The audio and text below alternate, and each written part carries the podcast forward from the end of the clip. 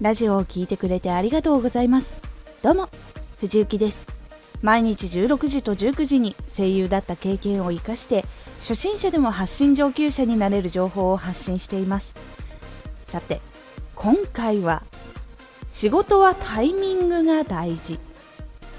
これを最後まで聞いていただくと仕事のタイミングに乗りやすくなれます。少し告知させてください。あなたにとっておきの特別なラジオが始まりました。藤雪から本気で発信するあなたに送るマッチョなメソッドです。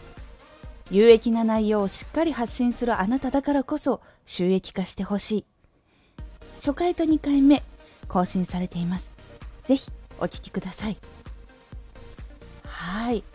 今までいろんなタイミングでお仕事が来ていました。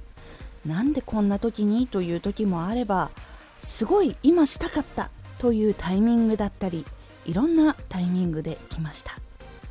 私はなかなか断るのが苦手だったり環境的な問題でどの仕事も取り組むことになっていました。その時の悩みがこちら。仕事が来るタイミングがわからない。本当にしたいことじゃないことをしている。自分の本職のチャンスが来ない。この悩みを抱えた時にどのことを見返していけばいいのでしょうか？ポイントは3つ。1すごく落ち込んでいる時に来る。2一つのことが終わった時に来る。3望んでいる時に来る。1すごく落ち込んでいる時に来る。仕事はなぜかすごくひどいことがあった後に来ることがあります。それは自分が本当にしたかったことに行けなかったりした時に別の仕事が来ることがあります。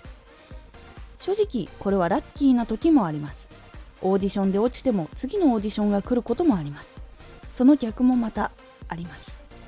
オーディションが落ちて仕事がなくなってしまった時に記事の仕事が別のところから来たりということがあります。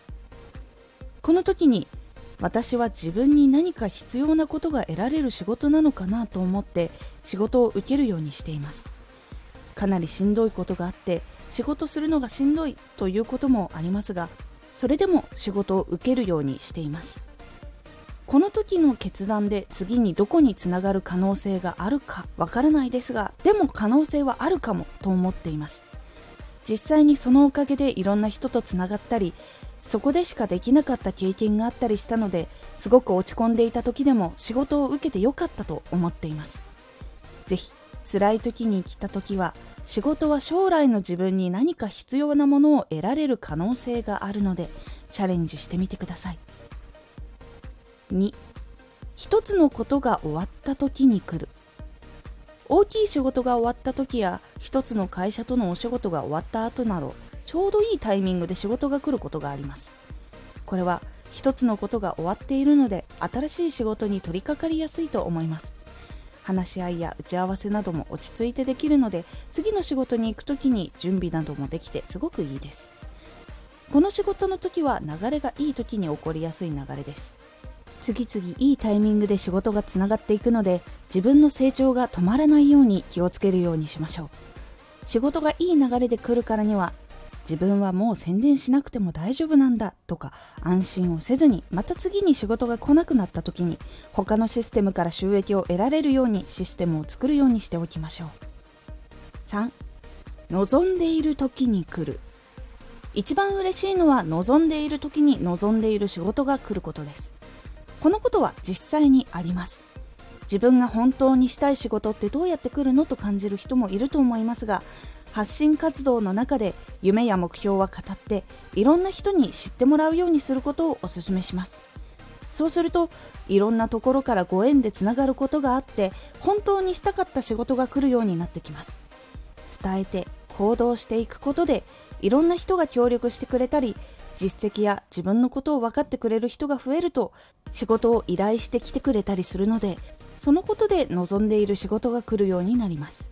自分で発信してシステムを作るようにして望んでいる仕事が来やすい状況にしましょう。いかがだったでしょうか？今回はいろんなタイミングで仕事が来る時に気をつけたりした方がいいことをお話ししました。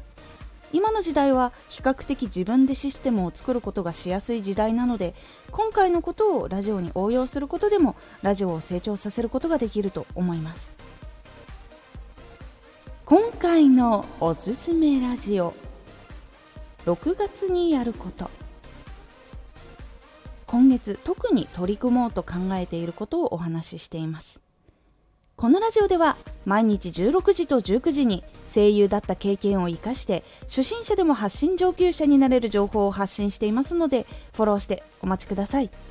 次回のラジオは慣れと臨機応変力です。こちらはこの2つがお仕事や活動の中で大事なので初めての場所でどうやって身につけていくかという感じになっておりますのでお楽しみに Twitter もやってますツイッターでは活動している中で気がついたことや役に立ったことをお伝えしています。ぜひこちらもチェックしてみてね。私もいろんなタイミングで仕事が来ましたが、システムを作るのがすごく苦手な人間だったので結構苦労しました。自分でシステムを作れる人になるともっと的確に活動を進められるようになるのでぜひシステム作りも勉強してみるといいと思います。今回の感想もお待ちしています。ではまた。